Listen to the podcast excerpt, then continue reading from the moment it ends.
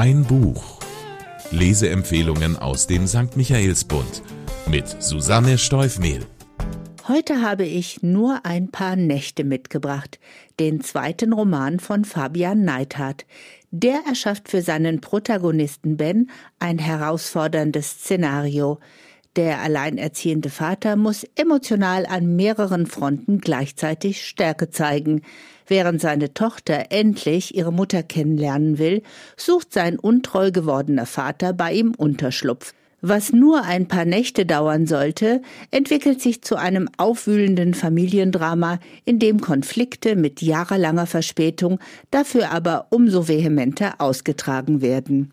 Die Handlung Holzkünstler Ben lebt mit seiner zwölfjährigen Tochter Mia im Haus seiner Kindheit, das ihm die Eltern großzügig überlassen haben, um dem Mädchen ein Aufwachsen in der behüteten Umgebung eines kleinen Dorfes zu ermöglichen. Ben hat sein Leben und seine Arbeit völlig zum Wohle seines Kindes arrangiert und wenn er Hilfe braucht, sind seine Eltern und seine beste Freundin für die Kleinstfamilie da. Mit sanfter Zärtlichkeit und großer Liebe umsorgt er Mia, doch eines Tages geschieht das, wovor er sich seit Jahren gefürchtet hat. Sie will endlich wissen, wer ihre Mutter ist. Gemeinsam mit ihrem sechsjährigen Freund Tamai wird sie am Bahnhof von der Polizei aufgegriffen, wo die beiden in einen Zug nach Hamburg steigen wollten. Kaum hat sich Ben von diesem Schock erholt, steht der nächste in Person seines Vaters vor der Tür. Emil, pensionierter Bankangestellter und Koch aus Leidenschaft, hat seine Frau betrogen, die ihn daraufhin aus der gemeinsamen Wohnung geworfen hat. Mit unverblümter Selbstverständlichkeit nimmt Emil vom Haus Besitz, okkupiert sein altes Schlafzimmer, die Küche und das Trösten seiner Enkelin. Ben wird fast augenblicklich wieder selbst zum Kind, dem jede Verantwortung abgenommen wird und muss gleichzeitig schmerzvoll erleben, wie Mia ihre Wut auf ihn in Nichtbeachtung und Abweisung kanalisiert. Eindrucksvoll. Wie ist Ben an diesem Punkt seines Lebens angekommen?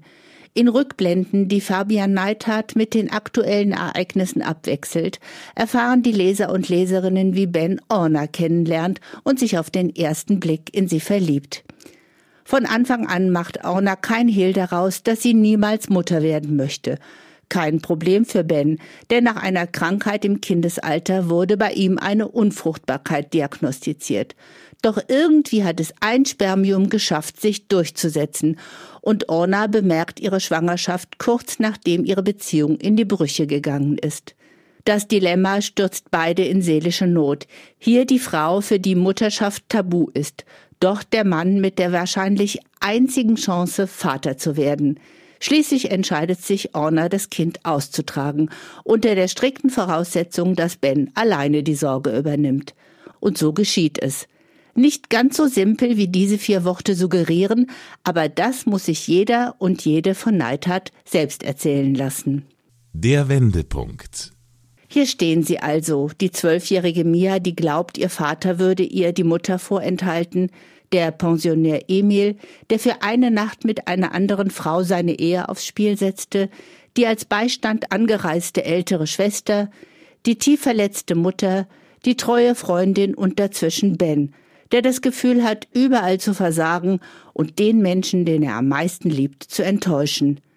In diesem Moment taucht Orna auf und mit ihr eine Enthüllung, die alle Leser und Leserinnen in Erstaunen versetzen wird. Ich habe lange überlegt, ob ich die Ursache hier enthüllen soll, mich aber dagegen entschieden, weil ich allen, die dieses Buch lesen werden, den Überraschungseffekt erhalten möchte.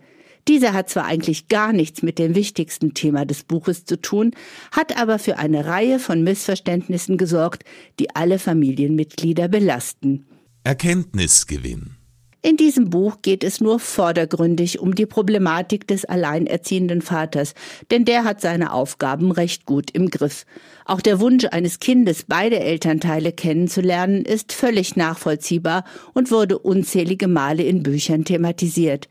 Der brennende Punkt dieses Romans ist die Haltung Ornas zur Mutterschaft beziehungsweise ihre strikte Weigerung, Kinder zu bekommen. Und als es schließlich doch passiert, sich keine automatische Bindung zum Kind einstellt, so wie es sich Ben eigentlich erhofft hatte. Kann ein Mann darüber schreiben, so, dass ich es als Frau glaubwürdig finde. Ich gebe zu, dass mich die Suche nach Stellen, die das Gegenteil beweisen, etwas im Lesefluss beeinträchtigt hat. Doch mein Fazit ist, nichts gefunden zu haben, das mich davon abbringen würde, Fabian Neithards Buch zu empfehlen. Gemeinsam mit seinem Protagonisten Ben versucht er aufrichtig zu verstehen und zu akzeptieren, dass nicht jede Frau Kinder zur Welt bringen möchte. Aus den unterschiedlichsten Gründen und unbeeindruckt davon, was die Gesellschaft darüber denkt. Im Abspann seines Romans nennt Neidhardt die Bücher, die ihm dabei geholfen haben. Honor Donuts Regretting Motherhood, Sheila Heftis Mutterschaft und Mama von Jessica Lind – allesamt wichtige Debattenbücher der letzten Jahre. Der Sound. Obwohl Neidhardt Gegenwart und Vergangenheit aus Bens Perspektive erzählt, ist sein Roman eine vielstimmige Familiengeschichte. Erziehung und gelebtes Vorbild, Gesagtes und Nichtgesagtes haben Auswirkungen. Erlebnisse und Ereignisse werden unterschiedlich erinnert und vieles mit Verspätung gerade gerückt. All das kumuliert in den drei Tagen zwischen Mias Ausreißversuch und Ornas Auftauchen und macht das Buch zu einem, das ich sehr gerne gelesen habe und das mich mit dem Gefühl zurücklässt, ein paar Dinge ein wenig besser zu verstehen, obwohl nichts an den Problemen und Fragen, die hier aufgeworfen werden, einfach ist oder eindeutig zu beantworten wäre. Der Autor Fabian Neithardt, Jahrgang 1986, stammt aus einer polnisch-italienischen Familie und bezeichnet sich selbst als Straßenpoet, Sprecher und Botschafter des Lächelns. Er erzählt Geschichten und hilft anderen, ihre zu erzählen. Man kann ihn in Fußgängerzonen antreffen, wo er auf seiner Schreibmaschine Texte auf Zuruf schreibt. Einen Prosaroboter hat er auch erfunden.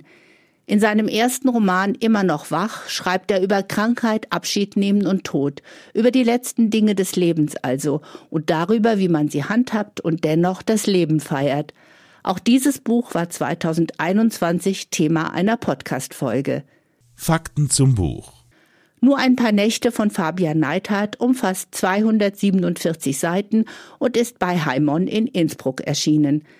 Wie bei vielen aktuellen Büchern üblich, platziert auch der Heimann Verlag eine Triggerwarnung, hierzu Beschreibungen von Geburt und Fehlgeburt. Zum Preis von 22,90 Euro können Sie den Roman in der Buchhandlung Michaelsbund in München kaufen oder online bestellen auf michaelsbund.de. Ein Buch der Lesepodcast aus dem katholischen Medienhaus Michaelsbund. Jederzeit auf münchnerkirchenradio.de und überall, wo es Podcasts gibt.